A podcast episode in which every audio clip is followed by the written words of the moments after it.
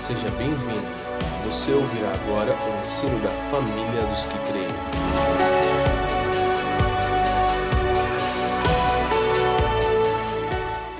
E Simão Pedro respondendo disse: Tu és o Cristo, o Filho do Deus vivo. 17. E Jesus respondendo disse-lhe: Bem-aventurado és tu, Simão Barjonas, o filho de Jonas, porque não foi carne e sangue quem te revelou, mas meu Pai que está nos céus. 18. Pois também eu te digo que tu és Pedro, e sobre esta pedra, sobre essa verdade, sobre esta revelação que você teve de que eu sou o Cristo, filho do Deus vivo, eu edificarei a minha igreja, segundo o fundamento e as portas do inferno não prevalecerão contra ela. Então, para que você se situe onde nós estamos, estamos falando sobre Cristo, o fundamento, e a igreja como seu fundamento também. Agora, Cristo é o primeiro fundamento e a igreja o segundo fundamento, como nós lemos. Eu gostaria somente que você anotasse o texto de 1 Coríntios, capítulo 3, verso 10 e 11, que fala sobre Cristo sendo o alicerce, e Efésios 2, 20, que traz Cristo como fundamento dos apóstolos e dos profetas, ok? E aí eu quero lembrar você que estava aqui nesses dias, quando o Fafa trouxe uma ilustração, a qual ele fala a respeito da edificação de uma casa. E aquele que o sábio que cavou fundo, ele cavou, cavou tão profundo que chegando na rocha, ele faz o que? Seus alicerces dentro da rocha. Cavou tão fundo que ele acessou as suas bases na rocha. Este é o sábio, porque pode vir a torrente forte contra aquela casa e ela não vai ser destruída. Porém, o insensato, mesmo que ele cave fundo, ele vai o mais fundo que ele pode. Quando encontra a rocha, ele para de cavar. E é aí que vem as torrentes, né? As tempestades batem contra aquela casa e ela cai. E ela é destruída. Por isso que nós dizemos, então, todo o fundamento está pautado em Cristo Jesus. Nós, nós e nossa vida, nós cremos que Cristo é a rocha, certo? Cristo é o fundamento, Cristo é a pedra angular, Cristo é a pedra de esquina. Então é sobre ele que nós edificamos e sobre ele a igreja está sendo edificada. Amém? O Leandro Vieira costuma nos comentar e nos ensinou sobre um ponto específico em que ah, o fundamento é tudo aquilo que não se pode ver, por isso esta base. Porém, ele sustenta tudo aquilo que pode ser visto, certo? Fundamento é tudo aquilo que não se vê, mas sustenta tudo aquilo que pode ser visto. A exemplo do qual eu comentei agora sobre essa casa. Então é por dentro, por meio desta desta das Escrituras, onde as Escrituras nos mostram como esse fundamento que nós vamos permear as Escrituras. Então, para que você que não veio, nós falamos primeiramente de uma forma bem rasa, 0,1% foi dito mais ou menos isso, sobre Cristo, o fundamento, ok? Então, nós vamos avançar falando sobre o texto de Abraão. Abraão, capítulo 12, Gênesis. Vocês conhecem a história de Abraão? Sim? E acho que ninguém conhece. Alguém? Vocês conhecem a história de Abraão? Sim, que bom. Então aí a gente vai ganhando tempo com isso. Então, Abraão, capítulo 12 de Gênesis, ah, Deus fala com ele e ele dá uma direção para Abraão. Ele fala aqui naquele texto, ele diz: Abraão, sai da tua terra, da sua parentela, do meio dos seus pais e vai para um lugar, para uma terra onde eu te mostrarei. Então ele dá uma ação para Abraão, uma ação diretiva para que ele saia da sua terra e vá para um lugar ainda que ele iria mostrar. E logo depois, o que, que ele diz em seguida? Ah, ele diz assim: Abraão, farei uma aliança com você. As minhas promessas estão sobre você e que promessas são essas? Ele fala que em Abraão todas as famílias da terra seriam benditas. Todos os povos, todas as famílias da terra seriam benditas. Então, por enquanto, ele trata isso de uma promessa no capítulo 12. Então, nós vamos para o capítulo 17 e ele firma sua aliança com Abraão. Pode pôr lá, Joyce? Gênesis capítulo 17. Sendo, pois, Abraão da idade de 99 anos, apareceu o Senhor a Abraão e disse-lhe: Eu sou o Deus Todo-Poderoso, anda em minha presença e sê perfeito. Verso 2: E porei o meu conserto entre mim e ti, e te multiplicarei grandissimamente. Então caiu Abraão sobre o seu rosto e falou com Deus, e ele dizendo: Quanto a mim, eis o meu concerto contigo, é e serás o pai de uma multidão de nações. E não se chamará mais o teu nome Abrão, mas Abraão será o teu nome, porque por pai, porque porei como pai de multidão de nações, e eu tenho te posto, e te farei frutificar. Guarda bem essa palavra, frutificar. Eu te farei frutificar grandissimamente, e te farei nações e reis sairão de ti. Olha só que interessante. Então Abraão recebe a promessa de Deus em Gênesis 12 e Gênesis 17 ele recebe e faz uma aliança. Deus faz aliança com ele dizendo que ele seria pai de nações, certo? E então ele se coloca rosto em terra e Deus o abençoa. O que eu quero dizer nesse ponto específico, que é muito interessante para nós, as promessas de Deus sobre nossa vida. Nós precisamos compreender que essa promessa que é feita a Abraão, é feita também para toda a sua semente ou toda a sua descendência no decorrer de todas as escrituras até chegar nos dias de hoje, para mim e para você. Você acredita nisso? Você acredita? Então nós temos que tomar posse disso. Por quê? Porque muitas vezes nós vemos aqui famílias estruturadas. E um grande problema nessas famílias, entre marido, mulher, filhos, ah, pais e filhos, é porque eles não conhecem este mandamento do Senhor que ele simplesmente diz: quem te abençoar, eu abençoarei, mas quem te amaldiçoar, eu o amaldiçoarei. Então, bendita seria todas as famílias da terra em Abraão. Agora veja uma coisa. Deus começa a, a, a, sua promessa em Abraão, e depois, não precisa colocar ali, Joyce, você vê em Gênesis capítulo 25, 11, para quem estiver anotando, Gênesis 25, 11 fala da bênção sobre Isaac filho de Abraão. Então nós seguimos o texto e vamos para Isaac abençoando Jacó em Gênesis 28, 3. Está aí esse texto? Gênesis 28, 3.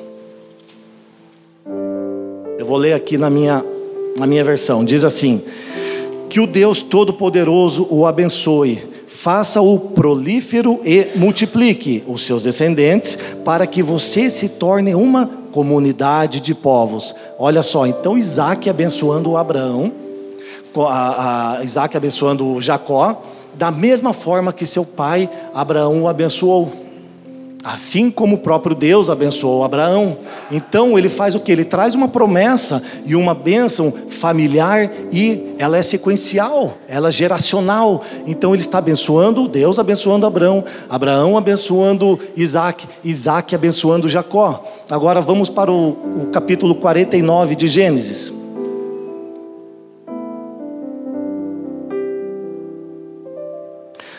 Quarenta e nove, verso 22. Diz assim: Olha só, José é uma árvore frutífera, árvore frutífera à beira de uma fonte, cujos galhos passam por cima do muro. Então, veja só, Deus está tratando que Abraão seria frutífero dentro da sua promessa e sua aliança. Abraão estende sua mão sobre seu filho Isaac. Isaac abençoa o seu filho Jacó. E Jacó abençoou o seu filho José. Gerações sendo abençoadas, geração através de geração. Vamos seguir mais um ponto. Vamos lá, para a gente ler, porque daí a gente entra num, num entendimento aqui. Ah, volta uma página, Gênesis 48. Vamos ler do verso, verso 15 primeiro. Gênesis 48, 15. Está lá? Tá bom. E abençoa José dizendo que o Deus a quem serviram meus pais Abraão e Isaque, o Deus que tem sido o meu pastor em toda a minha vida até o dia de hoje, o anjo que me redimiu de todo o mal, abençoe estes meninos, sejam eles chamados pelo meu nome e pelos nomes de meus pais. Abraão e Isaac e cresçam muito na terra. Olha só, então Jacó está abençoando José e ele também abençoou os seus dois filhos, Mas José não abençoa os seus dois filhos. E quem são os filhos de José? Nesse caso aqui, ele está falando de Manassés e de Efraim. E Jacó, se você olhar um pouquinho atrás, no texto, ah, no verso 5, diz assim: Agora, pois, Jacó falando para José: Agora, pois, os seus dois filhos que nasceram no Egito, antes de minha vinda para cá, serão reconhecidos como meus. Efraim e Manassés serão meus, como são meus Rubens e Simeão. Então, ele pega e fala para José: José, existe uma promessa. E essa promessa eu quero ter o prazer de colocar sobre o fruto da sua vida. E então, ele passa um tempo depois e sabendo que, obviamente, sabendo que José não iria abençoar a vida de Efraim como um primogênito, porque ele era o segundo, o primogênito era Manassés, ele fala: Quero tomá-los como meus filhos, traga-os diante de mim. E olha o que, que ele faz. Vamos voltar um pouquinho aqui no verso 13. E José tomou os dois, Efraim à sua direita, perto da mão esquerda de Israel, e Manassés à sua esquerda, perto da mão direita de Israel, está falando de Jacó. E os aproximou dele. Então ele pega seu filho, é, seu filho Manassés, e ele coloca diante do seu pai, que fica né, com a mão direita, e ele pega o seu filho Efraim e coloca diante da mão esquerda de Jacó. Israel, porém, estendeu a mão direita e a pôs sobre a cabeça de Efraim, embora este fosse o mais novo. Verso 17. Vamos pular ali. Quando José viu seu pai colocar a mão direita sobre a cabeça de Efraim, não gostou, por isso, por, pois isso, por isso, pegou a mão do pai a fim de mudá-la cabeça para a cabeça de Efraim para Manassés. Ele disse: Não, meu pai, põe a mão direita sobre a cabeça dele. Mas seu pai recusou-se e respondeu: Eu sei, meu filho, eu sei ele também, Manassés no caso, se tornará um povo, também será grande. Apesar disso, seu irmão mais novo será maior do que ele, e seus descendentes se tornarão muitos povos. Qual a tradução que nós, multidão de nações? Você tem a, a, a King James atualizada? Coloca esse texto para nós ali. Então veja só, quando, quando José ele coloca os filhos dele, Manassés e Efraim, diante de, de Jacó, ele coloca ao ponto que Jacó, com sua mão direita, pudesse abençoar Manassés como primogênito. Então, é isso que faz o seu pai. Ele inverte os braços e por isso José fala: não não é assim, pai, porque Manassés é o primogênito, mas ele diz assim: Eu sei, meu filho, mas não será assim, porque ele está declarando que, ó, o mais novo será maior do que ele, e seus descendentes se tornarão uma plenitude de povos. Israel era o povo de Deus, certo?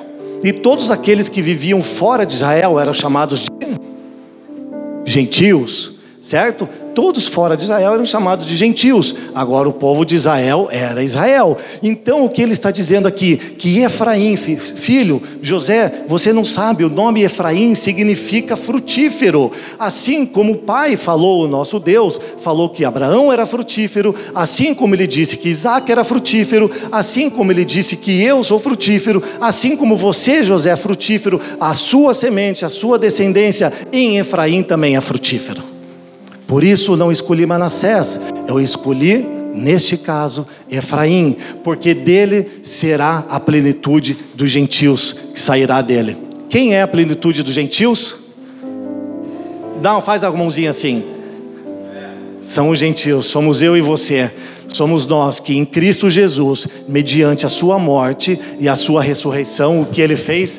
Nos uniu, gentios e judeus, como um só homem, um só povo.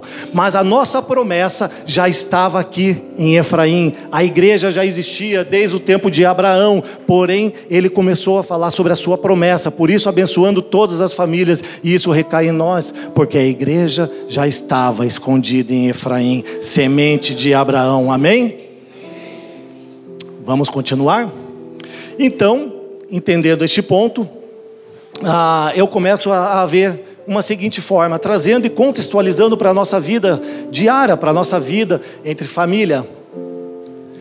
E eu olho, minha esposa está ali, dá um oi amor para o pessoal aqui, fala aí. Minha esposa, Cristina, linda, minha mãe maravilhosa também está ali, ó, lindas a minha vida. Ah, nós temos um costume em casa, e nós temos o costume de orar, óbvio. Mais do que orar, é fazer como os patriarcas fizeram: estender a sua bênção para a sua própria família. Então nós vemos muitas pessoas, muitas famílias destruturadas, muitas coisas ruins acontecendo em nossa sociedade, porque, primeiro ponto, nós provavelmente não sabemos que as promessas que estão contidas nos patriarcas, assim como está em Cristo, também está em nós e nós deixamos de abençoar a nossa esposa, impondo a mão sobre ela, ou você deixa de abençoar o seu esposo, impondo a mão sobre ele, ou você deixa de abençoar os seus filhos, impondo a mão sobre ele e declarando: seja frutífero. Mas nós não. Nós sabemos da onde nós viemos e sabemos de qual semente nós somos. Então, se eu não fazia, a partir de hoje eu faço. Amém? Porque todas as famílias serão benditas em toda a terra.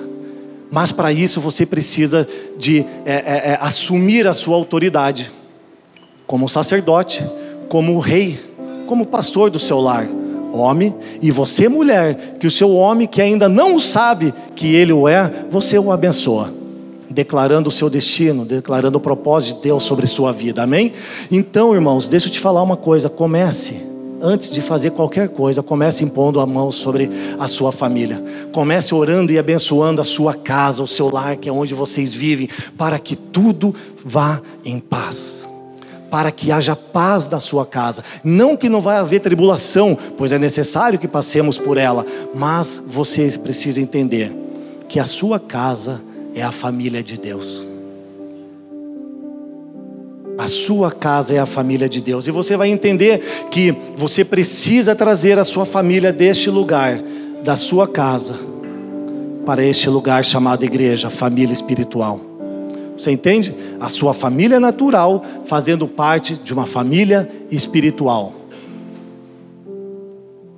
Com isso, eu compreendo que agindo dessa forma e trazendo o um modelo para a minha família, eu posso também ser modelo fora da minha casa, ou seja, na sociedade. Então eu posso tocar pessoas, claro que posso, através do meu testemunho. Eu posso tocar pessoas na minha faculdade, eu posso tocar pessoas no meu trabalho, eu posso tocar pessoas no ônibus e falar por quê? Porque eu tenho autoridade, porque aquilo que eu faço se manifesta Cristo Jesus na minha vida através através da minha vida para outras pessoas. Você tem autoridade para fazer isso.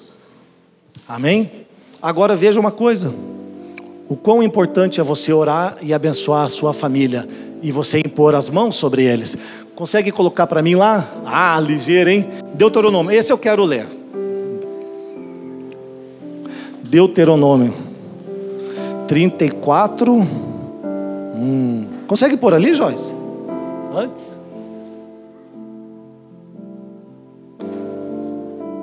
Deuteronômio 34. Ah, tá lá.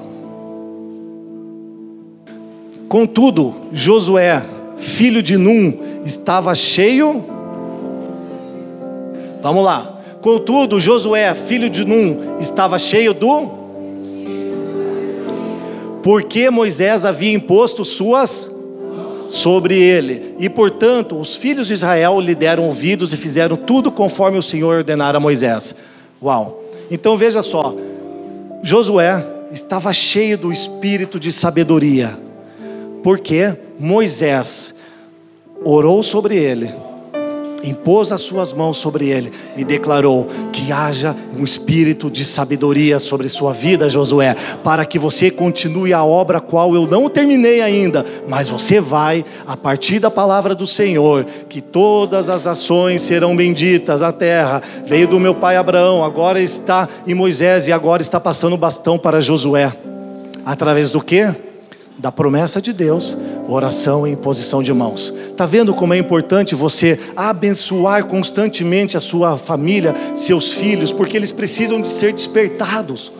Precisa ser despertado, e talvez eu, a minha esposa, hoje foi legal, minha esposa estava acordando assim, né? E ela colocou a mão assim, meio que dormindo, estava orando, e, né, amor? Orando, e de repente ela acorda, e quando eu vejo ela está orando, eu falei, nossa, não vai parar mais, eu preciso levantar Falei, que benção. E assim, então a gente está tendo esse costume, sabe? Porque nós nos abençoarmos, seja quando estamos deitados, seja como estando no, no caminho, mas a gente sempre ter palavras de bênçãos um para o outro. Agora pode voltar lá, Joyce. Deuteronômio 34, então, fala sobre um espírito de sabedoria através da imposição de mãos. Atos 13, 1 a 3 fala sobre o envio de Barnabé e Saulo. Eles também foram enviados, foram posto a mão sobre eles e eles foram enviados. Então, a oração e a bênção sobre esses homens está desencadeando isso, um espírito de sabedoria, um envio para a missão, para pregar a palavra de Cristo, segundo Timóteo 1, 1 ao 6, para liberar o dom de Deus.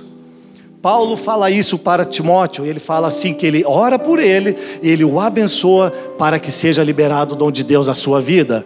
Lucas 13, 12 13, é a cura de uma mulher, aquela mulher que já havia estado doente durante 18 anos. Então ele vem, coloca a mão sobre ela e a cura de uma enfermidade de 18 anos. Imposição de mãos. Marcos 10, 13. Esse daqui eu gostaria de entrar muito mais profundo, mas não vai dar. 10, 13, Jesus, né, quando os discípulos estão, é, é, é a, a, a, multidão naquele tempo estava levando as crianças até Jesus, e os discípulos seguram eles, falam tipo assim: não, não atrapalhe o mestre, crianças, ele não pode agora, ele está trabalhando. E então ele diz assim: não, vocês estão errados. Deixe as crianças vir até mim. Então traz todo um contexto que eu não vou entrar agora porque é muito comprido mas ele chama elas até ele. Ele as abraça, as abençoa e as libera. Você entende isso? Então, a importância de eu e você, como família, nós podemos nos relacionar com nossa esposa, com seu marido, com seus filhos, com seus pais, abençoá-los abençoá-los. Assim você, pai, abençoa o seu filho, porque a promessa está sobre a sua vida. Mas para você alcançá-la, primeiro você tem que compreender as Escrituras e para que você receba ela e andar sobre ela. Amém? Então, logo eu compreendo que eu devo me relacionar com a igreja. Como que eu devo me relacionar com a igreja?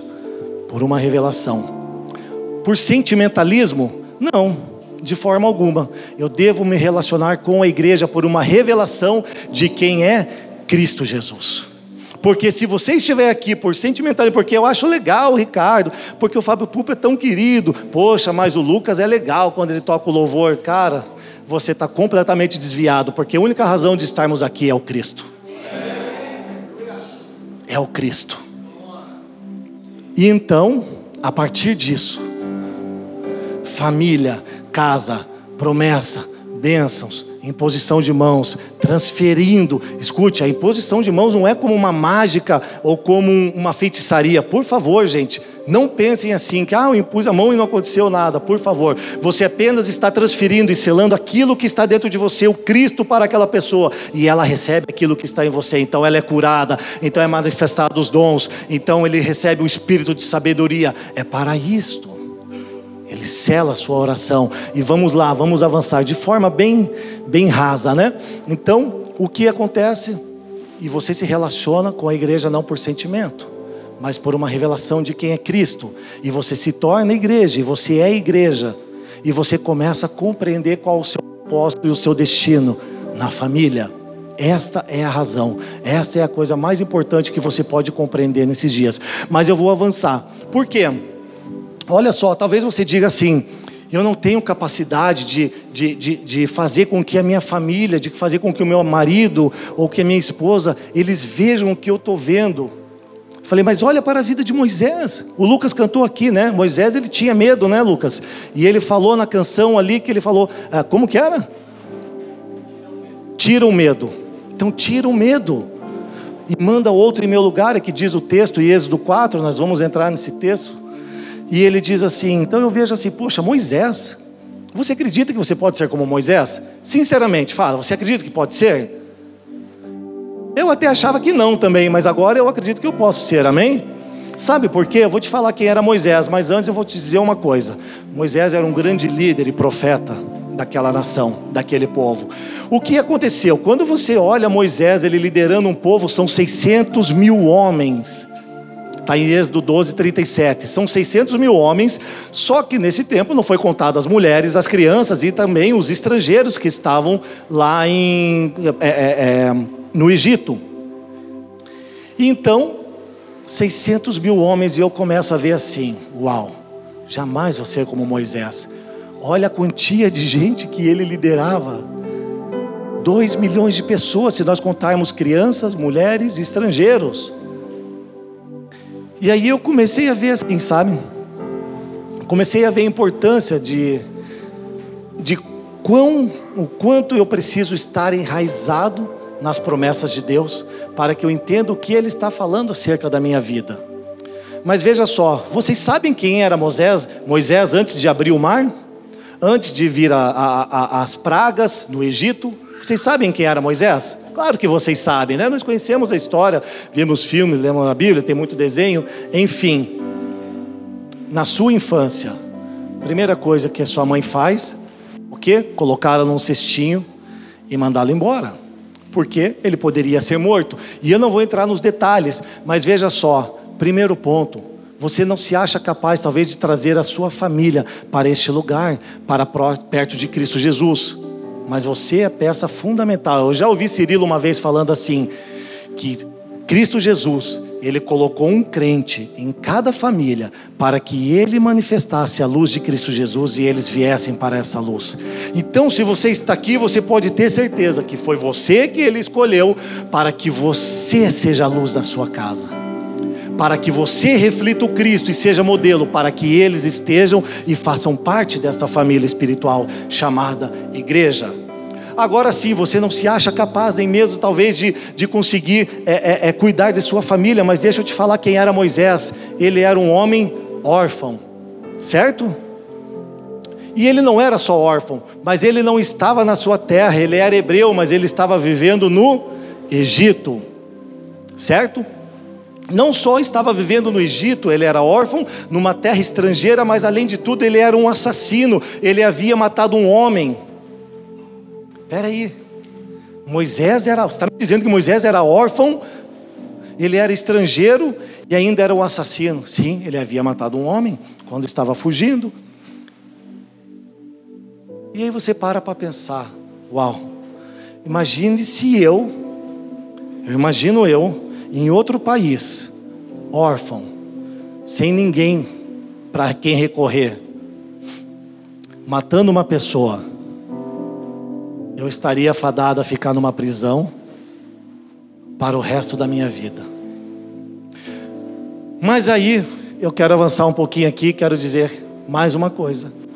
Moisés não era todo esse, cara que vocês veem e o que vocês acreditam. Ele também era um cara que tinha dificuldade para falar, assim como eu e você. Só que era pior, ele ainda era gago, porque diz as escrituras que a sua língua era pesada e ele tinha problema pra, com a fala. São quatro pontos que você começa a olhar para Moisés e você talvez se identifique com ele. E o quinto ponto é a sua incredulidade. Porque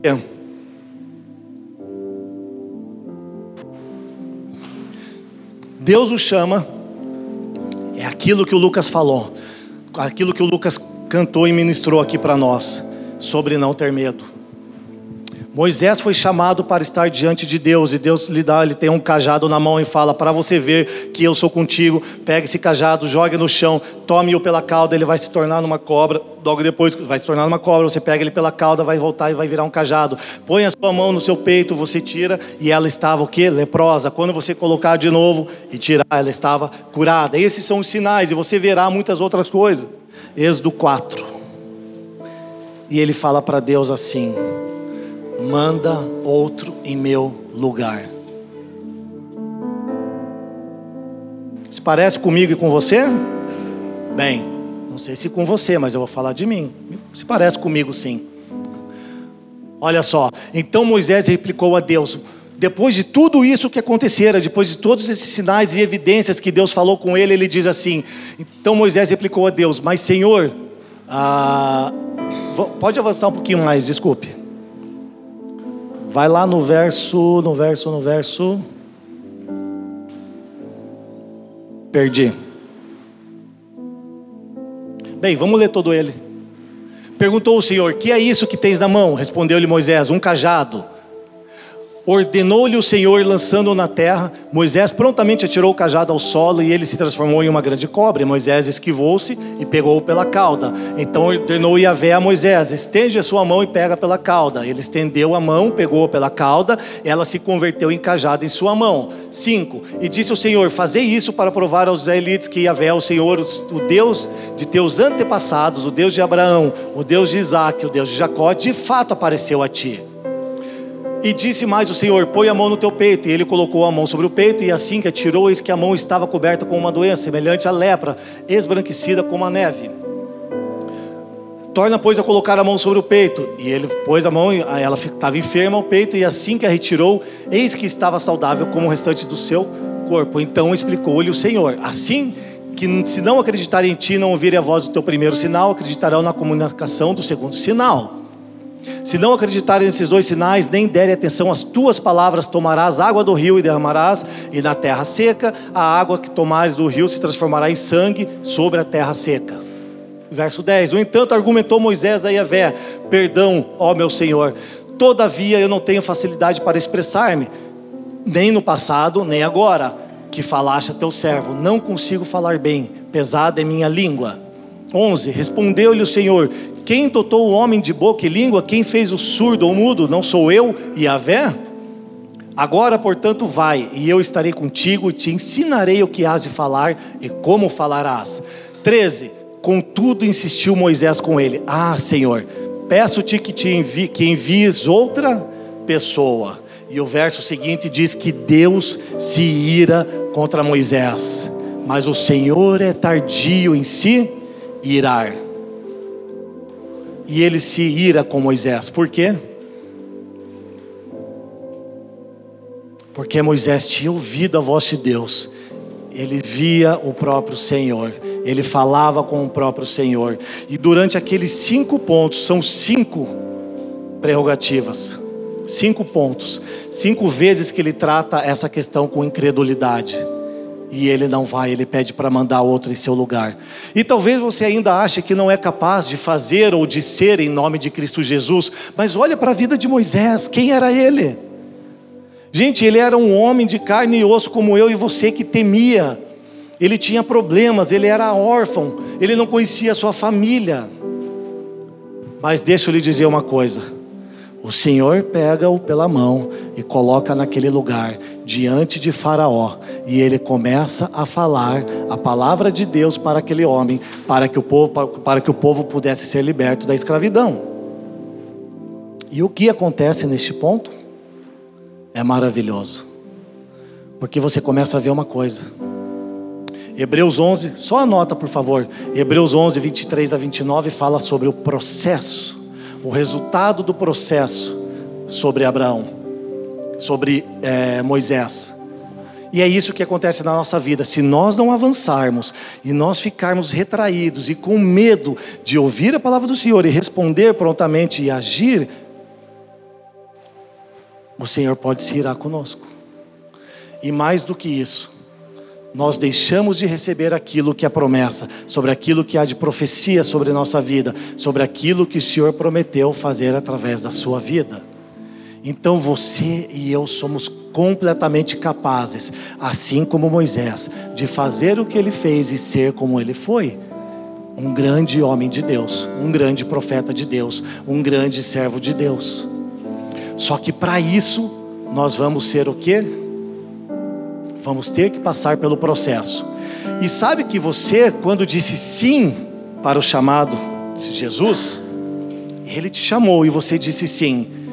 Você talvez aos seus olhos você possa dizer assim, mas eu estou passando muitas dificuldades, muitos problemas na minha vida. Aos seus olhos é um problema, aos seus olhos é dificuldade. Para Jesus Cristo, quando você disse sim, ele quis dizer, então começou o discipulado. Vem andar comigo. Você quer andar comigo? Começou o discipulado. Porque eu não abro mão de você. Você vai abrir mão de mim? Não. Porque eu te chamei. Então entenda que às vezes coisas ruins aos seus olhos pode estar acontecendo na sua vida, mas começou o discipulado, assim como começou com, com Moisés, assim como foi com Abraão, assim como foi com os patriarcas, próprio Jacó, quando ele fala sobre o anjo, entende? Então é um tempo de discipulado, é um tempo em que nós estamos passando por processos para que cheguemos à maturidade de Cristo Jesus, para cheguemos a ter a maturidade como Moisés teve e ser um homem como ele foi. Para isso, eu e você devemos passar sobre por aquilo que ele passou, processos. Amém? Mas deixa eu correr aqui. Então, amigo, deixa eu te dizer uma coisa. Vamos abrir o texto de Hebreus 3, 1.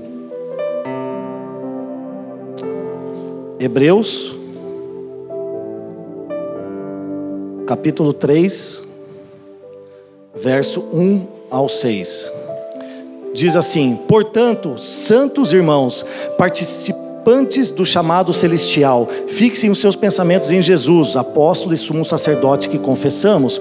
Ele foi fiel àquele que o havia constituído, assim como Moisés foi fiel em toda a casa de Deus. Jesus foi considerado digno de maior glória do que Moisés, da mesma forma que o construtor de uma casa tem mais honra do que a própria casa, Cristo e a igreja, pois toda casa é construída por alguém, mas Deus é edificador de tudo. Moisés foi fiel como servo em toda a casa de Deus, sobre toda a sua família, dando testemunho do que haveria de ser dito no futuro. Mas Cristo é fiel como filho sobre a casa de Deus, e esta casa somos nós, se é que nos apegamos firmemente à confiança e à esperança da qual nos gloriamos. Então veja, Moisés foi fiel sobre a casa de Deus. Por isso que nós buscamos, irmãos, estamos com os nossos olhos fixos em Atos 2, na doutrina dos apóstolos no partir do pão, na comunhão e nas orações. Esta é a base de Atos 2 para a nossa vida, para estarmos fundamentados em Cristo e o fundamento da igreja. se está baseado dentro de Atos 2. Mas agora, por isso que nós estamos nos reunindo de casa em casa. Você entende? Para que a sua família e a minha família, juntas, nós tenhamos vida na vida para que juntos nós tenhamos comunhão, para que juntos nós possamos partir o pão, para que juntos nós possamos compartilhar das orações. Este, isto se chama Atos 2. A igreja de Atos andava desse jeito, mas lembre, nós não somos mais a igreja de Atos, nós somos a igreja do Apocalipse, porque nós somos a igreja do fim dos tempos. Agora escuta só. É por isso que nós entendemos uma família para o Pai. Mateus 12, 50. Porque o Senhor quer que você e sua família, o seu irmão, o seu pai, a sua irmã, o seu irmão, o seu filho, venham para este lugar de conhecer a Cristo e fazer parte de uma família espiritual. Porque o Pai está procurando uma família. E Ele fará isso e Ele está fazendo isso desde aquele tempo. Desde aquele tempo.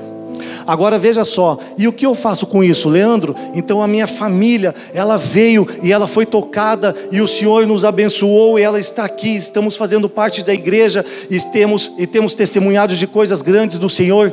O que eu faço agora? 1 Timóteo, capítulo 1, 18 e 19. Vamos ali? 1 Timóteo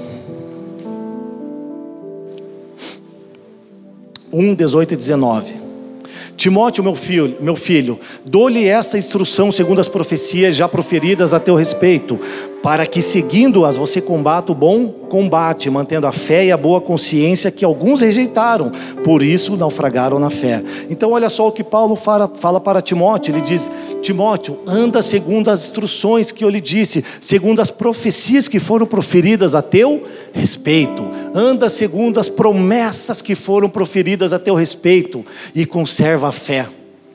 Uau, eu me lembro de um tempo em que o Lucas, ele há 10 anos, há 10 anos já que nós estamos juntos, né, Lucas? 11, 11 anos atrás, então, vem cá, Lucas, rapidinho.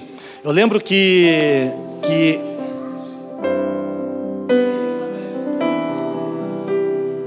só errei por um, tá bom, né? Ah, então assim, a Pri não está aí, né? A Pri está lá embaixo, lá, ah, cuidando das crianças, ensinando as crianças. E, e, então, assim, eu me lembro desse texto quando Lucas, nós estávamos caminhando no começo, quase da nossa caminhada, e o Lucas disse que Deus tinha falado com ele acerca de algumas profecias, e ele falou: Eu preciso ir a um lugar. E ele tinha que ir até o Rio Grande do Norte, em missões. Só que naquele tempo ele já namorava, estava para noivar e se casar com a Priscila. Então você lembra, Lucas, disso? E aí a gente caminhava junto e ele diz assim para nós, irmãos: Eu vou para lá, mas eu preciso de um favor de vocês. Você lembra o que você falou? Lembra mesmo? Então fala o que, que você falou. eu lembro, eu, na verdade, eu, eu, como eu ia ficar fora e estava para noivar, é, eu sentia a, a, a, responsabilidade de que a Pri pudesse crescer no Senhor.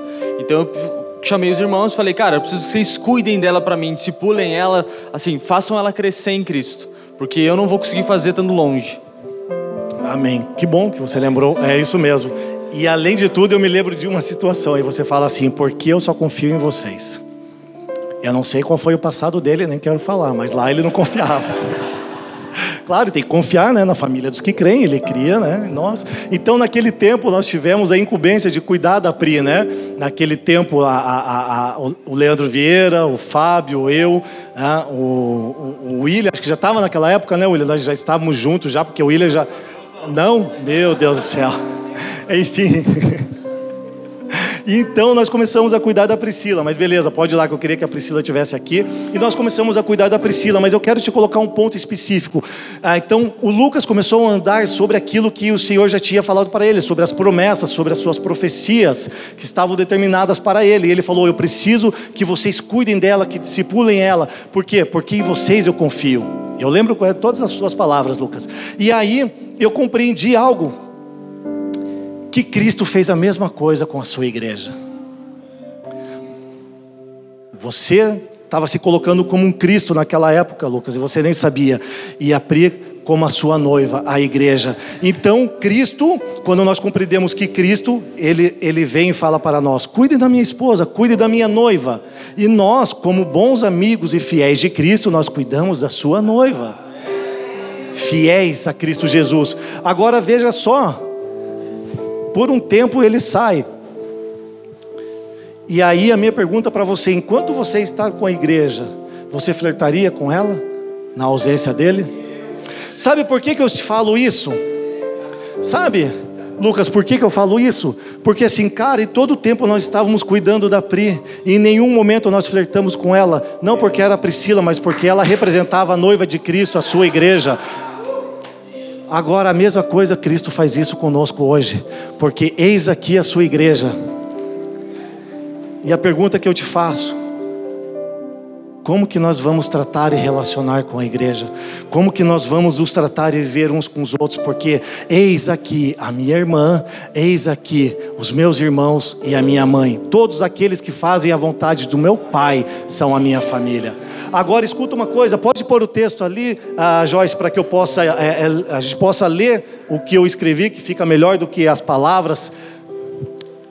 Olha só, então a respeito, com base nisso, eu escrevi o seguinte. Se Cristo e a igreja são um, e realmente são, eu devo cuidar da noiva de Cristo sem esperar nada em troca. Eu mesmo devo ser o servo da noiva, pois o noivo, que é o meu melhor amigo, me confiou sua própria noiva para cuidar dela, crendo que eu jamais flertaria com ela. Irmãos, isso é muito sério, é mais sério do que você pode imaginar ou talvez até mais sério do que eu mesmo possa imaginar. Quer saber por quê? Porque hoje você vê muitas pessoas que querem esse negócio aqui, ó. Querem microfone, mas chega na sua casa, sua casa está arrebentada. Eles querem subir nesse lugar e querem tocar e querem ser famosos, querem ganhar milhões com instrumentos, tocando músicas que nem eles mesmos têm uma vida com Deus e ficam regravando músicas mas não são capazes de ter intimidade com o Senhor para cantar as suas canções, aquilo que eles têm ouvido do alto e declarar na terra, para que pessoas sejam abençoadas. Eles estão flertando com a noiva de Cristo. Porque em vez de servir a noiva, eles querem a noiva para usurpar dela, eles só querem algo que ela possa dar, mas nós não queremos nada dela, nós devemos dar a ela aquilo que nós somos. Você deve cuidar da noiva de Cristo.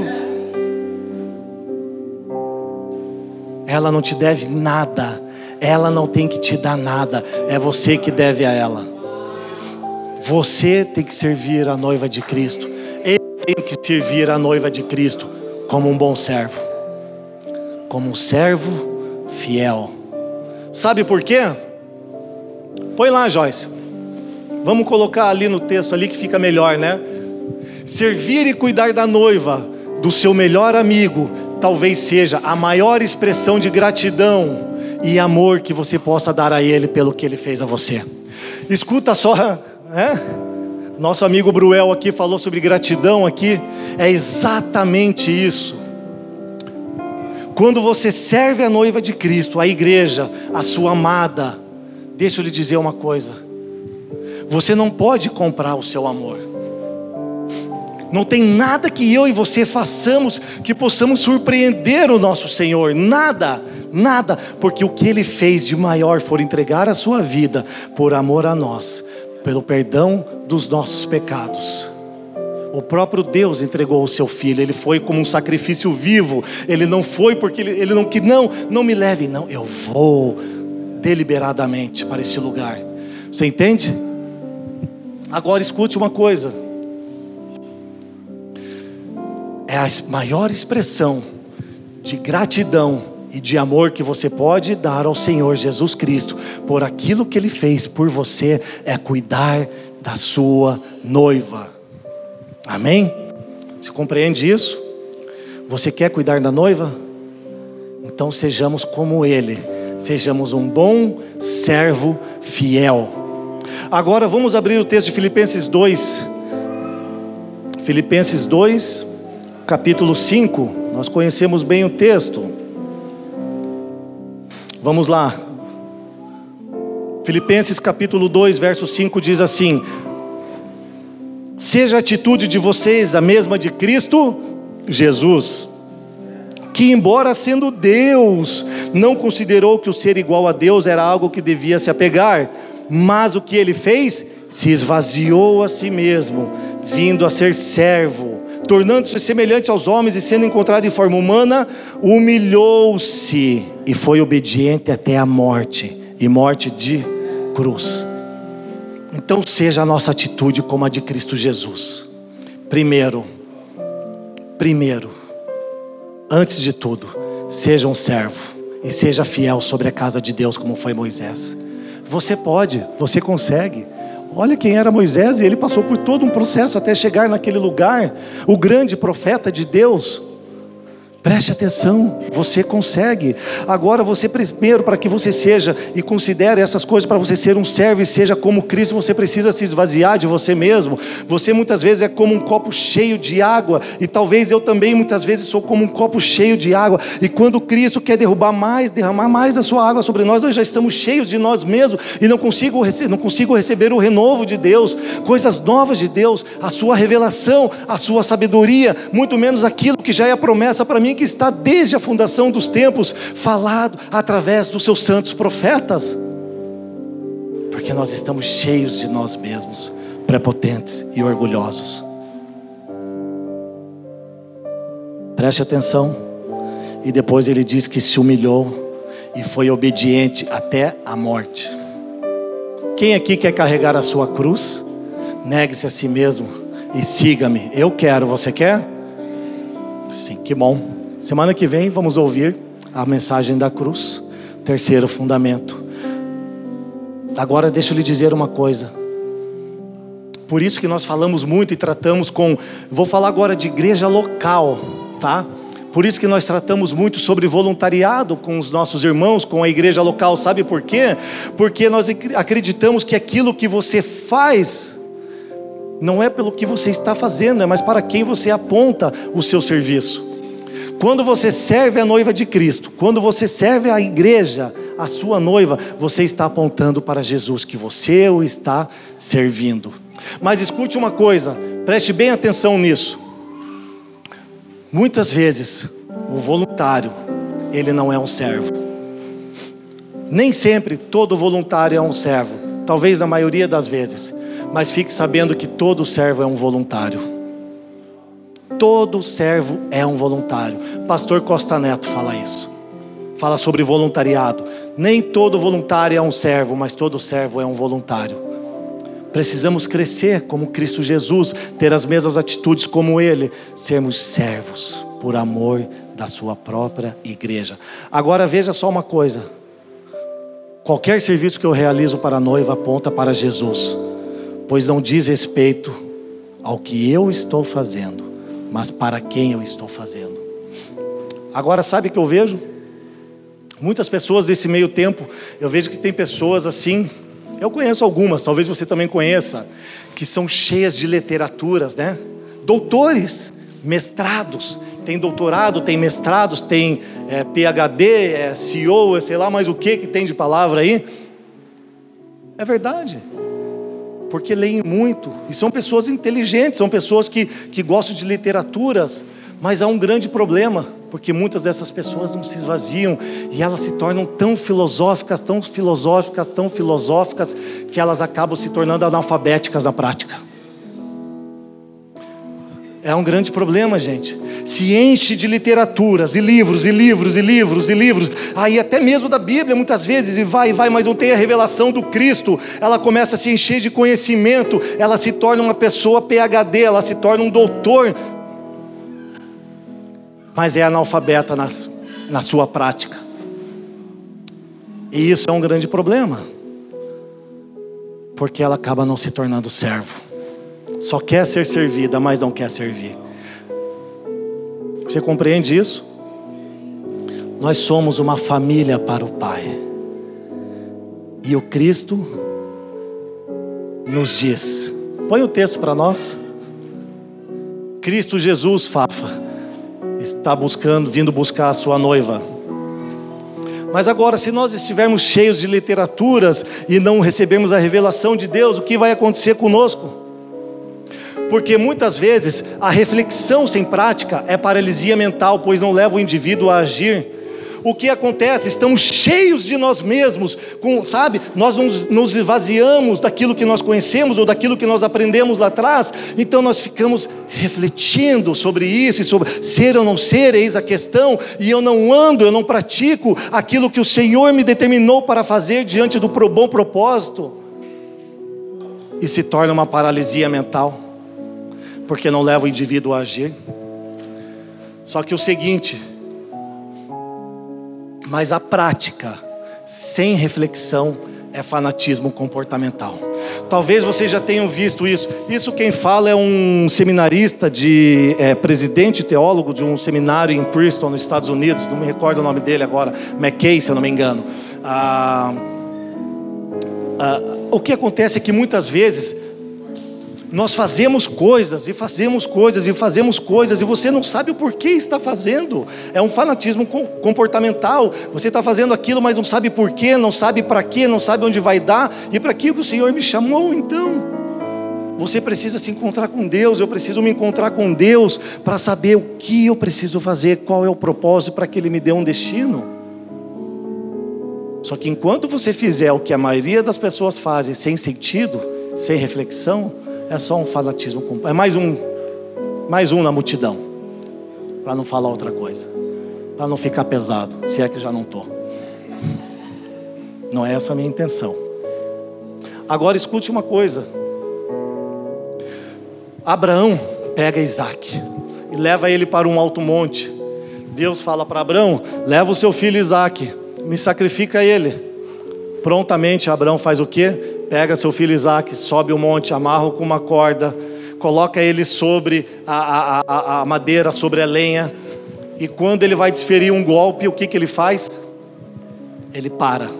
Por quê? Porque um anjo do Senhor grita dos céus: Abraão, Abraão! Quando ele fala dois gritos, duas vezes ele chama o nome de Abraão, isso dá um sinal de urgência. Ele dá um sinal de urgência, por, por exemplo, assim, quando chama lá, ó, Fábio, é uma coisa. Fábio, Fábio, não dá uma, né? Dá um caráter de urgência para a situação. Cara, os anjos vinham para a terra, os mensageiros do Senhor para falar com os homens, assim como foi com Ló, e ele hospedou anjos em sua casa, mas com Abraão não teve tempo, ele teve que gritar dos céus: Abraão, Abraão, por quê? Porque Abraão estava determinado. Quando ele ouviu a chamar de Deus, ou seja, a chamar de Deus fala em ouvir e obedecer, ele fez aquilo com prontidão. Ele não foi lento, nem foi tardio, ele não refletiu, ele foi apenas prático, porque ele já sabia o que Deus queria, porque ele andava com Deus e tinha comunhão com Deus. O grande problema é que nós ouvimos a voz de Deus, muitas vezes, quando ouvimos, somos lentos para ouvir e tardios para executar. Nós precisamos, desde os mais jovens que aqui estão, até os mais velhos, considerando eu e alguns outros. Nós precisamos agir na prática, refletindo através das Escrituras, sabendo se tudo aquilo que diz é isso mesmo. Então, reflexão e prática vai nos levar no lugar de ação, agindo com interesse de coração para com Deus.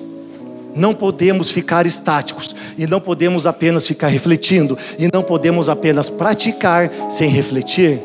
A prática, a reflexão nos faz chegar num lugar específico, que é fazer a vontade de Deus, ouvir e responder. Por isso, aquele que tem, tem ouvidos, ouça o que o Espírito diz à igreja. Agora deixa eu te dizer uma coisa. Quando o Senhor falar com você, servo, aquele que está se humilhando, nós estamos nesse caminho, amém? Estamos buscando o Senhor constantemente, a cada dia nós estamos morrendo mais para nós mesmos, então nós precisamos compreender que nós somos servo do Senhor, o servo da orelha furada, que por amor a Cristo Jesus se fez escravo e porque existe uma esposa para o seu filho. E nós somos essa esposa. Então nós temos a nossa família, e a nossa família agora está inteira, está completa. Eu tenho abençoado a minha família, tenho abençoado meus filhos, esposa, marido, mãe, tio, tia e aí eles vêm para este lugar e somos uma família espiritual, igreja. Qual é o próximo passo? Eu ser servo. Então eu começo a servir a igreja, não quero usurpá-la, porque Cristo não usurpou que, ser, que ser igual a Deus era algo que devia se apegar, mas se fez servo. Então eu me, eu me encho desse ambiente de graça com os meus irmãos e me torno servo e me humilho. E eu tenho a mesma atitude que Cristo Jesus, me tornando uma esposa para o seu filho. Apocalipse 22, 1. Agora escute, tem algo com a sua esposa. E isso é maravilhoso. Nós chegamos então ao entendimento que quando eu estou aqui, então eu preciso servir e ter a mesma atitude de Cristo Jesus, guardar e cuidar da sua noiva sem flertar com ela, porque eu também sou sua noiva. Então eu compreendo que o ministério da reconciliação é importante demais para mim e para a igreja e para aqueles que ainda não o conhecem. Certo? Anotem um texto. Ah, segundo Coríntios 5, 17 a 19, que fala sobre a reconciliação, e sabemos que Cristo Jesus, mediante a sua morte, ele reconciliou todo mundo consigo mesmo e com o Pai. Mas é algo importante que nós precisamos compreender, está lá em Colossenses 1, 22. Faz o favor, Joyce. Colossenses 1, 22 e 23. A promessa da reconciliação, irmãos, entre Deus e homem está no corpo de Cristo Jesus, a igreja. A reconciliação entre o homem e Deus está em Cristo Jesus, mediante e por meio do seu corpo, a igreja. Como assim, Leandro? No corpo da sua carne, pela morte, para perante Ele vos apresentar santos e irrepreensíveis e inculpáveis. 23. Se na verdade permanecedes fundados e firmes na fé, e não vos moverdes da esperança do evangelho que tendes ouvido, o qual foi pregado a toda criatura que há debaixo do céu, e do qual eu, Paulo, estou feito ministro. Deixa eu ler na minha tradução aqui. Mas agora eles, ele os reconciliou pelo corpo físico de Cristo. Ele os reconciliou pelo corpo físico de Cristo, mediante a morte, para apresentá-los diante de Deus inculpáveis e livres de qualquer acusação. Então ele está dizendo aqui, ó, que o corpo de Cristo físico nos reconciliou com o Pai. Peraí, Leandro, então, se o corpo físico dele, ele já não tem mais um corpo físico, Cristo já não está entre mais entre nós, então como que ele reconciliou através da igreja? Vamos refletir, não só prática, prática e reflexão. Por quê? Porque quando Cristo Jesus ele morre e ressuscita, ele não deixou de ter um corpo, o seu corpo é a igreja o seu corpo é a noiva. Então ele deixa que a sua noiva, faz com que a sua noiva e todos aqueles que fazem parte dessa família espiritual, através dela, todos que fazem parte de sua família, se reconciliam com Deus. Através do corpo de Cristo, não fora dele. Não fora dele. Você compreende isso? Verso 18 diz assim: Ele é a cabeça do corpo, que é a igreja, é o princípio e o primogênito dentre os mortos, para que em tudo tenha primazia, a supremacia. Então a igreja e Cristo são apenas um, e através de Cristo, Deus está fazendo todas as coisas. E Cristo, através da igreja, está fazendo todas as coisas, inclusive reconciliando em si e no Pai se é que nos apegamos firmemente a esta palavra. Agora veja, Efésios 4, do 1 ao 13, diz o seguinte. Eu compreendo, falando em passos aqui, já estamos indo para o final. Eu compreendo em passos que, então, se eu abençoo minha família, ela faz parte dessa família de fé, e eu tenho que servir, e eu começo a servir, eu começo a encontrar o meu dom, eu começo a me preparar, eu começo a compreender o meu propósito e o meu destino para com o corpo de Cristo. Então, mediante a reconciliação por meio do corpo de Cristo, eu começo a agir Efésios 4, do 11 ao 13, você colocou lá? Esse é um, um texto que eu escrevi. Fala sobre os apóstolos, os profetas, os mestres. Tem um porquê de haver essa, essa função, que é para servir aos santos. Mas logo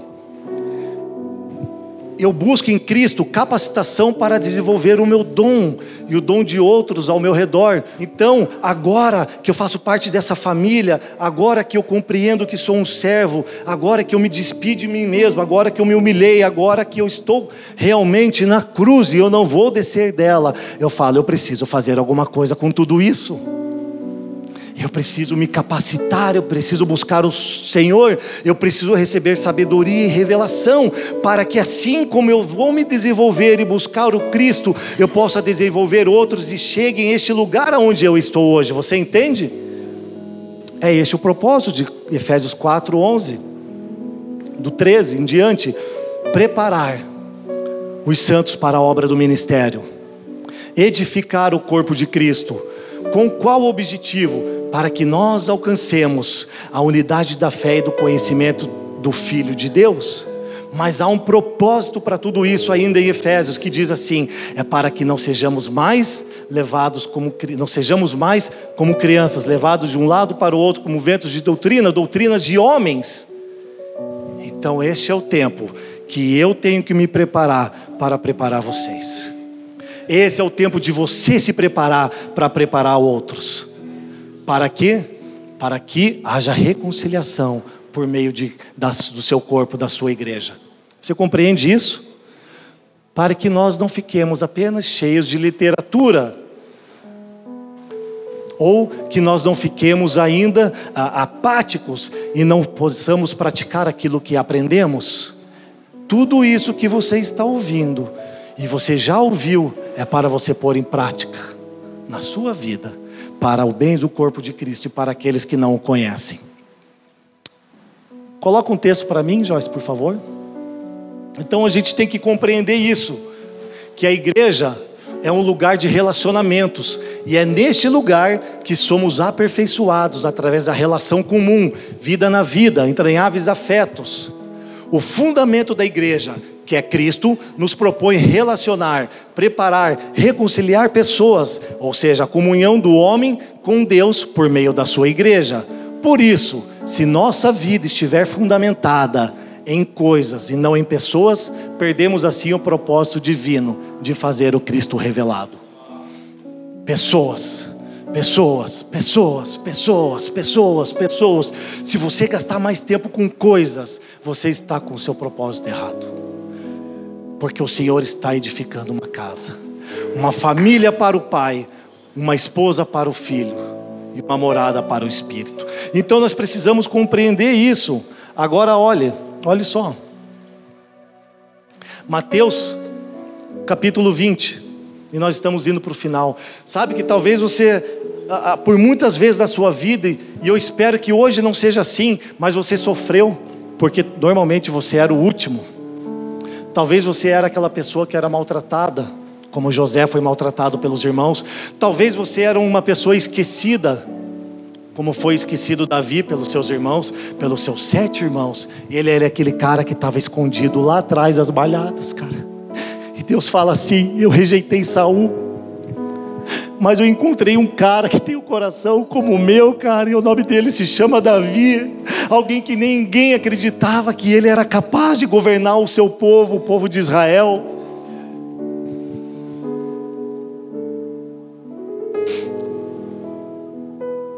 Sabe, é como quando você ia jogar futebol e ninguém te escolhia para o time, né? Deixa eu brincar aqui, porque senão eu choro e não, não continua a minha fala. Não consigo terminar, sabe? É como se. O Fafa é um desses aí. O Fafa deve. Né? Você nunca jogava, né? Esse, o Fafa era aquele cara que a gente chamava porque tinha bola, sabe? Daí gente chamava, vamos jogar bola? Fafa, vamos, vamos. Então tá bom, mas você vai ficar no banco, você entra depois. Ele nunca entrava. Aí ficava bravo. Só para a gente descontrair um pouquinho, mas sabe, irmãos, deixa eu te falar uma coisa. O texto de Mateus 20 fala sobre uma vinha sobre trabalhadores de uma vinha. E aqueles trabalhadores saíram a trabalhar e eles falaram para aquele homem que eles trabalhariam por um denário: Olha, vou te pagar um denário, você vem trabalhar na minha vinha. E eles, ah, beleza, eu aceito, vou trabalhar durante a manhã e durante a tarde, e vou trabalhar na sua vinha. Mas depois, aquele homem, o dono da vinha, ele vem e chama outros, outros trabalhadores. E mais para o final da tarde, vem mais trabalhadores. Então chega e fala assim: bem, ainda não é o suficiente, preciso de mais pessoas. Sim, preciso de mais pessoas. Então vai lá, contrate mais trabalhadores para a vinha.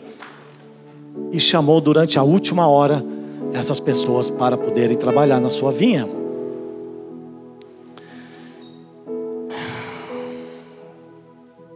Deixa eu abrir o meu texto.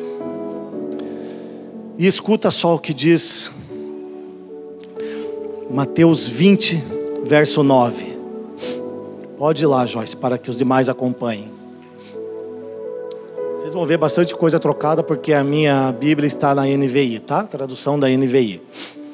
Vieram os trabalhadores, verso 9: Vieram os trabalhadores contratados por volta das 5 horas da tarde, e cada um recebeu um, um denário. Quando vieram, os que tinham sido contratados primeiro esperavam receber mais, mas cada um deles também recebeu um denário. Quando o receberam, começaram a se queixar do proprietário da vinha, dizendo-lhe: Estes homens, contratados por último, trabalharam apenas uma hora. O Senhor os igualou a nós, que suportamos o peso do trabalho e do calor o dia todo. Mas ele respondeu a um deles: amigo, ele ainda o chama de amigo. Não estou sendo injusto com você. Você não concordou em trabalhar por um denário? Um denário se referia a um dia de trabalho. O valor de um dia de trabalho. E ele diz assim no verso 14: Receba o que é seu e vá. Eu quero dar ao que foi contratado por último o mesmo que lhe dei não tenho direito de fazer o que quero com o meu dinheiro? Ou você está com inveja? Ou você está com ciúmes? Porque eu sou generoso. E aí ele diz assim: assim os últimos serão os primeiros, e os primeiros serão últimos. É magnífico, né? Quando ele fala: os últimos serão os primeiros, e os primeiros serão os últimos. Escuta só. Eu vou ler de uma outra forma. Mas ele respondeu a um deles: Israel, não estou sendo injusto com você. Você não concordou em trabalhar por um denário? Receba o que é seu e vá. Eu quero dar aos gentios o mesmo que lhe dei. Não tenho direito de fazer o que quero com a minha herança, com a minha promessa? Ou você está com inveja porque eu sou generoso? Por isso o Senhor coloca os últimos por primeiro e os primeiros por último. Por quê? Joyce, você conseguiu? Você é demais. Porque os últimos serão os primeiros. Eu quero te trazer um entendimento que eu tenho acerca dessa palavra de Mateus 20. Quem é o primeiro filho de, de Abraão? Ismael ou Isaac? Ismael seria o primogênito, mas quem tem a promessa? Isaac, o segundo filho. Esaú e Jacó, quem é o primeiro filho? Mas então por que Esaú não é o primogênito? Mas Jacó é o escolhido. Arão e Moisés, quem é o primeiro que nasceu? Arão, Arão com 83 anos e Moisés com 80, foi quando Deus chamou e falou: Vai a Faraó e fala a eles. Abraão, a Moisés tinha 80 anos de idade. Você acha que não pode também? Rubem e Simeão, José e Benjamim, os dois filhos, os dois últimos filhos de Jacó, Manassés e Efraim. Manassés, o qual nós falamos, o primeiro filho, primogênito, mas Jacó diz: não, Efraim será o primeiro. Você também será grande, mas Efraim será frutífero, ele estará sobre você. Eliabe, um dos sete irmãos de Davi, ele era o último e se tornou o primeiro. Israel e os gentios eram os últimos e se tornaram os primeiros, porque nós entramos pela graça e não pela lei. Então, os últimos, o Senhor está dizendo que serão os primeiros, mas escute uma coisa: é por isso que Ele está dizendo para mim e para você que a igreja está nesse lugar. Você entende? Desde aquele tempo, desde os patriarcas, a igreja eu e você já éramos plano de Deus. Ele nunca mudou de ideia, jamais mudou de ideia. Por isso, os últimos serão os primeiros. E você acha que não tem capacidade, você acha que não consegue, você acha que não pode. Sim, você pode, e você faz parte dessa família. Israel e a igreja. A igreja se encontrou no lugar de Israel, foi enxertado por um breve período de tempo Romanos 9, 23. Anotem esse texto, Romanos 11, Romanos 9, 30 a 33, e Romanos 10, do 1 a 4, para que eu não venha me estender a esse, a esse texto aqui. E já estamos indo para o final. Agora a plenitude dos judeus virá. Leiam depois Romanos capítulo 11. Não pense que eu os rejeitei. Porque se isso não acontecesse, vocês gentios não entrariam, vocês não seriam enxertados na oliveira. Ok? Amém? Estão junto comigo? 1 Coríntios 5, 15, 45 diz assim: Da mesma forma está escrito: Adão, o primeiro homem, foi feito alma vivente. O último Adão, no entanto, quem é o último Adão? Cristo Jesus é espírito vivificante. O primeiro Adão não cumpriu os requisitos de Deus, então veio Cristo Jesus, o segundo Adão, o último se tornou o primeiro, aquele que já era, que é e que há de vir, o último se tornou o primeiro, o primogênito dentre todos os filhos, dentre todos os irmãos, é Cristo Jesus, o fundamento da igreja.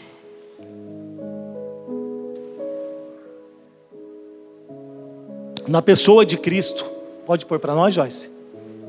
na pessoa de Cristo estão conjugados um espírito superior de obediência e sujeição, com supremo domínio sobre céu e terra.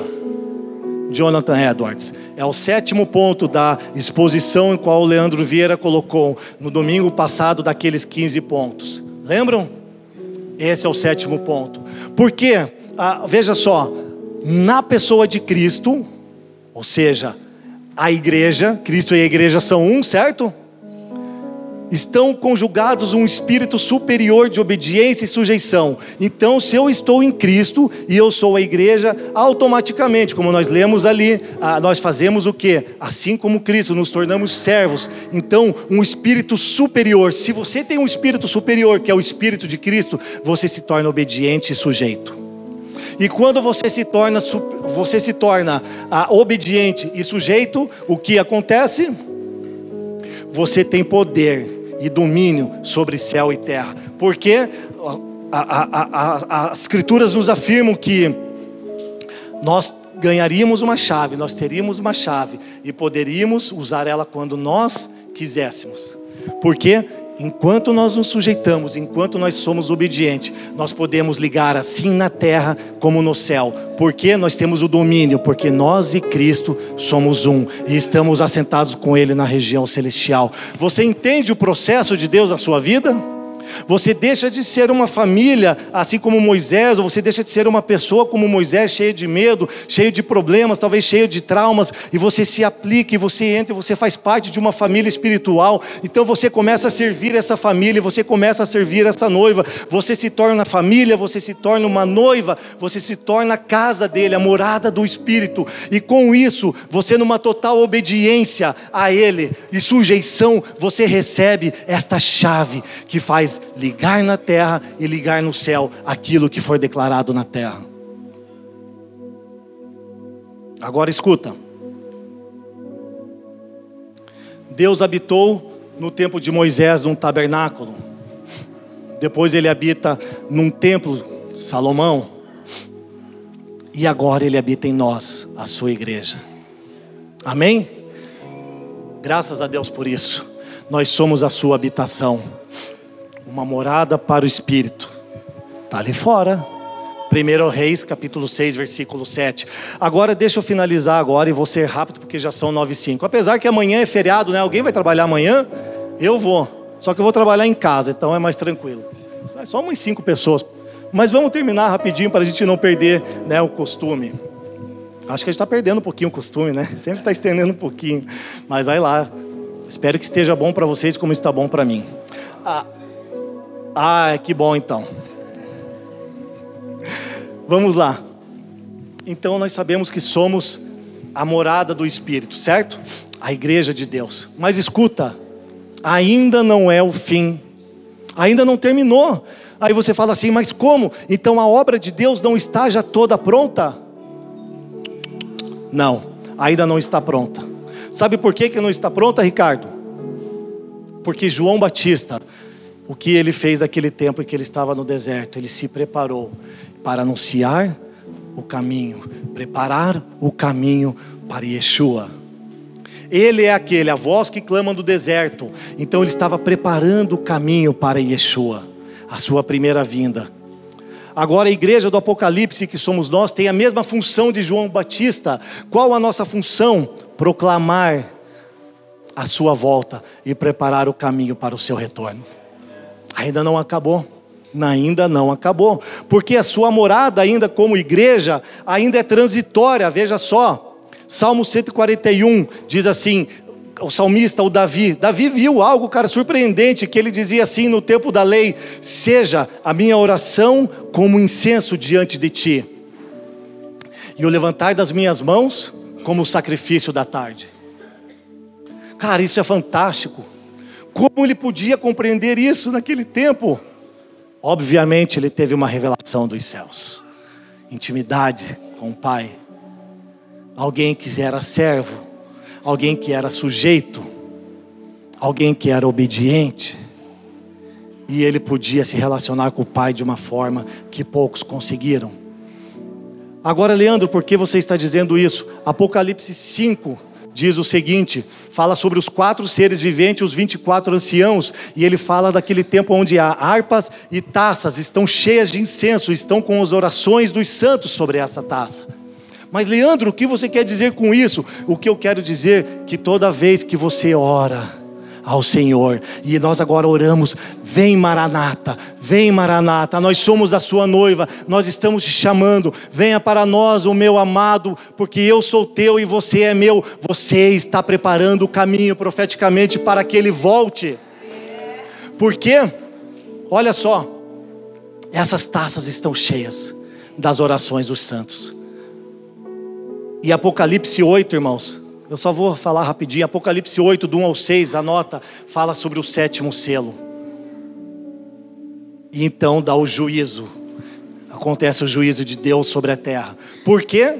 Porque a taça com as orações dos santos que clamam por justiça e pela volta do noivo está sendo derramada na terra.